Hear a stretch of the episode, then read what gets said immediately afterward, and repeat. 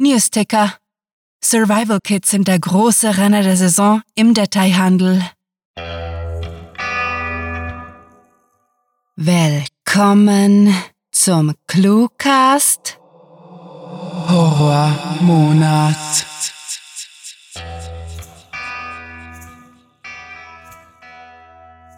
Wir unterbrechen das Programm von Radio C für eine Eilmeldung.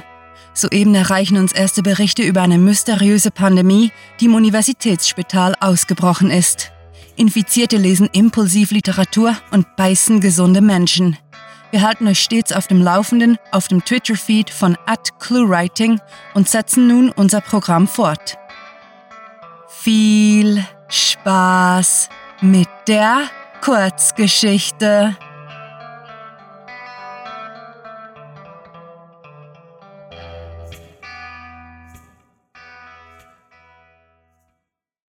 Von Klugscheißerei und Größenwahn.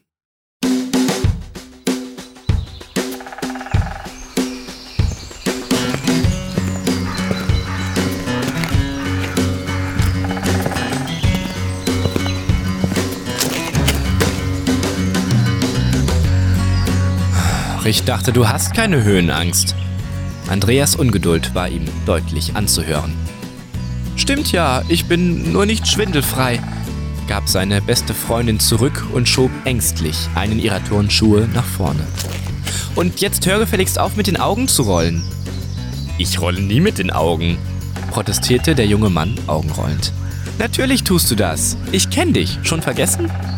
Er hasste es, wenn sie ihm das unter die Nase rieb Gleichwohl hatte sie recht damit. Sie kannten sich schon so lange, hatten viele Jahre gemeinsam digitale Polygon-Zombies geschlachtet, Snacks gefuttert und hier und da mit Unternehmungen die Monotonie durchbrochen. Wieso nochmal tust du mir das an? erkundigte sich die 17-Jährige mit zittriger Stimme. Schwimmen wäre mir lieber gewesen. Bitte was? empörte sich Andreas, dessen Rucksack an einem Gurt über der Schulter hing und drohte herunterzufallen. Du hast doch gesagt, ins Wasser zu gehen sei zu gefährlich, solange wir nicht mehr über die Krankheit wissen. Wir könnten in einem Boot, begann sie, hielt sich die Hand über die Brauen und linste suchend über die Uferlandschaft. Es reicht, unterbrach er ihren neu entdeckten Eifer, ein Gefährt zu finden. Wir haben keine Zeit für deine Zimperlichkeit, also mach vorwärts. Auch wenn er bloß sehr ungern den Part des Dominanten ergriff, oft einfach ihren Launen folgte, gebot ihm die Vernunft, in diesem Moment das metaphorische Ruder zu übernehmen. Okay, okay, murrte die Getadelte, schnaufte tief durch und wagte dann einen weiteren Schritt auf der Mauer des Staudamms. Moment, vielleicht könnten wir. Schon wieder blieb sie stehen, war kaum vom Ufer weggetreten. Wenn du keinen Gleiter oder Jetski in deiner Hosentasche hast, keifte Andreas los und ließ keinen Zweifel daran, dass er sie mitsamt dem spekulativen Inhalt ihrer Beinkleider in die Tiefe schubsen würde, wenn sie nicht endlich damit aufhörte, ihre Reise zu behindern. Dann läufst du jetzt auf der Stelle weiter. Echt jetzt, die Mauer ist gute viereinhalb Meter breit. Was soll dir schon passieren?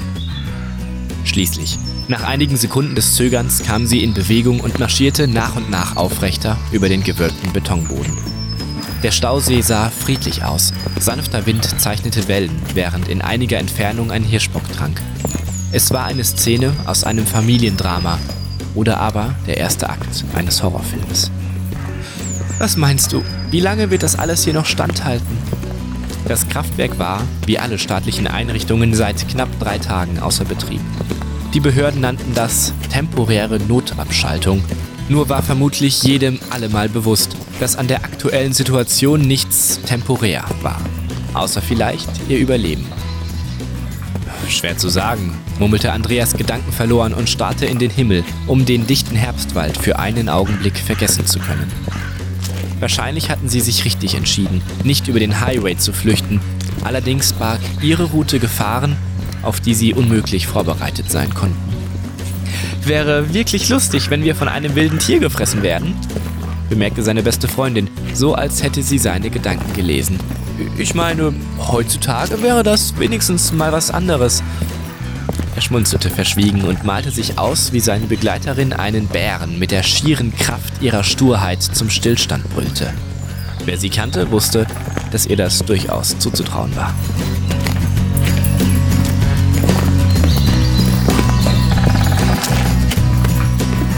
Sie waren eine ganze Weile gegangen, der weichen Kurve des Staudamms entlang bis in dessen Mitte.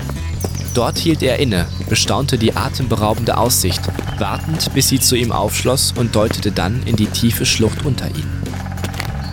Früher oder später wird das ganze Tal geflutet werden, gab er zu bedenken, ehe er sich ihr mit einem strahlenden Lächeln zuwandte und diebisch erfreut hinzufügte.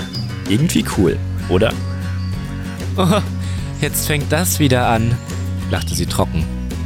Wir sind Zeugen der Dekonstruktion unserer Welt, sinnierte er laut vor sich hin, wohl wissend, dass sie ihn gleich belehren wird. Lange darauf warten musste er nicht. Blödsinn, spuckte sie empört aus. Das würde die willentliche Destruktion und willkürliche Konstruktion voraussetzen, wohingegen unsere Welt gerade willkürlich. Abrupt unterbrach sie ihren Wortschwall. Alarmiert vom unüblichen Schweigen inmitten einer ihrer Klugscheißerreden sah Andreas auf und flüsterte: Was ist? Seine Worte waren lediglich ein Zischen, kaum zu vernehmen, trotzdem signalisierte ihm sein Gegenüber, noch leiser zu sein. Danach geschah etwas, das ihm das Blut in den Adern gefrieren ließ. Ohne ein Wort zu sagen, legte sie sich flach auf den von den letzten Sonnenstrahlen noch warmen Beton. Sie hatten das vor dem Aufbruch besprochen, sich darauf geeinigt, dass dies die beste Strategie wäre. Allerdings hatte Andreas inständig gehofft, es käme nicht so weit. Vorsichtig ließ er seinen Rucksack neben ihr auf den Boden gleiten und legte sich dann möglichst geräuschlos daneben. Dann harrten sie aus.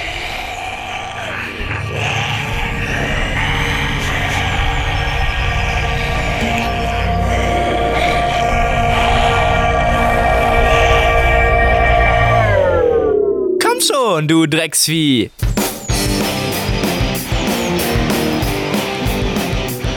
Sie musste lebensmüde sein, dachte er sich, und sogleich schossen die unzähligen Anspielungen durch seine Gedanken, die seine beste Freundin in den letzten Jahren gemacht hatte. War sie tatsächlich und wahrhaftig lebensmüde? Lass ihn! schrie er über das ohrenbetäubende Kreischen des Angreifers hinweg. Zwar versuchte er es von ihr fernzuhalten, nur flitzte die Rothaarige dermaßen unkoordiniert hin und her, dass er befürchtete, seine Kugel könnte in ihrem Rücken landen. Wenn wir loslaufen, können wir es schaffen. Dessen war er sich unsicher, aber er wollte sie unbedingt von diesem, diesem Ding weglaufen. Nein, er wird uns, setzte sie zur Erklärung an und duckte sich flink unter einer rohen, vereiterten Hand hinweg. Er wird uns folgen und andere anlocken. Andreas runzelte die Stirn, behielt den Zombie jedoch weiterhin auf dem Korn. Meinst du? Das ist doch keine Suchkopfrakete, erwiderte er schlussendlich. So funktionieren Suchkopfraketen nicht. Sie duckte sich ein zweites Mal, kam ins Wanken und konnte sich nur gerade so auf den Beinen halten. Ein Sturz aufs Schiebehaus wäre heutzutage ebenfalls eine durchaus seltsame Art zu sterben. Musst du ausgerechnet jetzt klugscheißern? verlangte Andreas entnervt zu wissen, noch immer darum bemüht, eine freie Schusslinie zu bekommen. Äh, natürlich?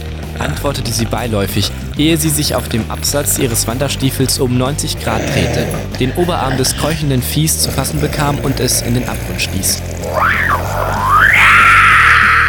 Ich sterbe eher, bevor ich mit dem Klugscheißern aufhöre, erläuterte sie dann lapidar, während sie dem fallenden, einst menschlichen Körper breitgrinsend hinterherwinkte. Du bist unmöglich, Andreas verstaute seinen Revolver, schnappte sich den Trageriemen des Rucksacks und reichte seiner besten Freundin die Hand. Das war saugefährlich. Den nächsten lässt du gefälligst in Ruhe. Sie schaute ihn gespielt ernst an, zog die Mundwinkel nach unten und streckte ihm die Zunge heraus. Quatsch, das sind dumme Fuck-Zombies. Denen muss man mit harter Intoleranz begegnen. Ach, einfach unverbesserlich.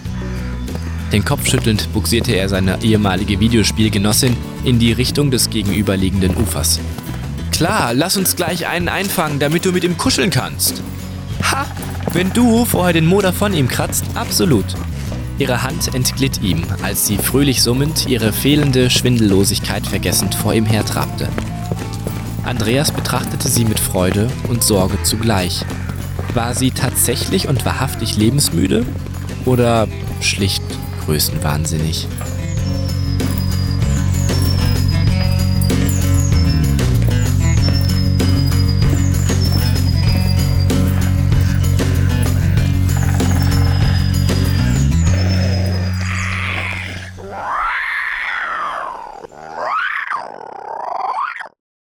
Das war von Klugscheißerei und Größenwahn, geschrieben von Rahel.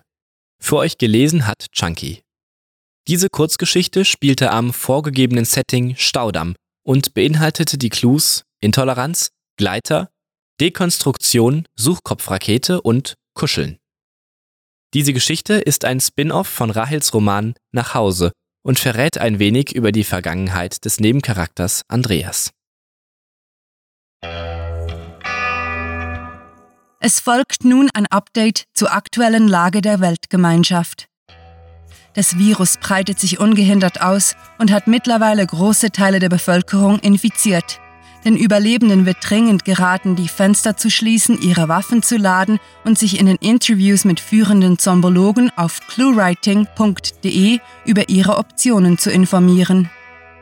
Manche verzweifelte Menschen spenden all ihr Erspartes der Kirche oder, viel klüger, führenden wissenschaftlichen Institutionen aus dem Feld der Zombieforschung. Die bisher größte Chance zur Entdeckung einer Kur wird von der Clue Health Organization versprochen, welche unter patreon.com slash cluewriting zu finden ist. Überlebende Wissenschaftler fanden heraus, wie sich das Virus derart schnell ausbreiten konnte. Es wird nebst Bissen auch über die Stimmbänder sogenannter Sprecher übertragen.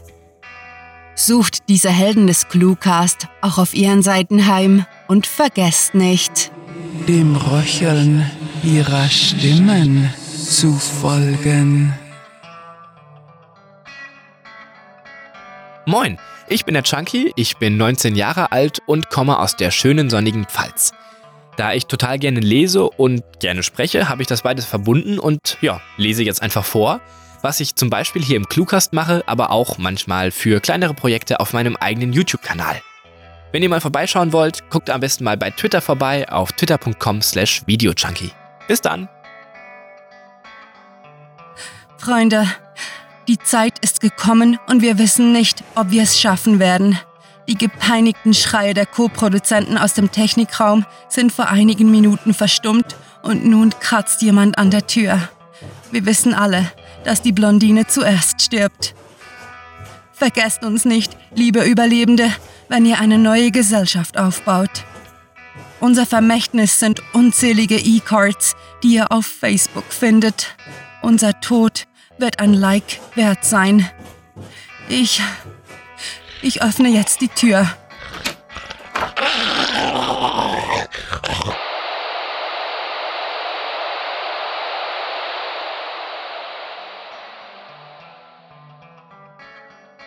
Mit fantastiliardischem Dank fürs Zuhören und den blutigsten Wünschen. Eure Cluecaster.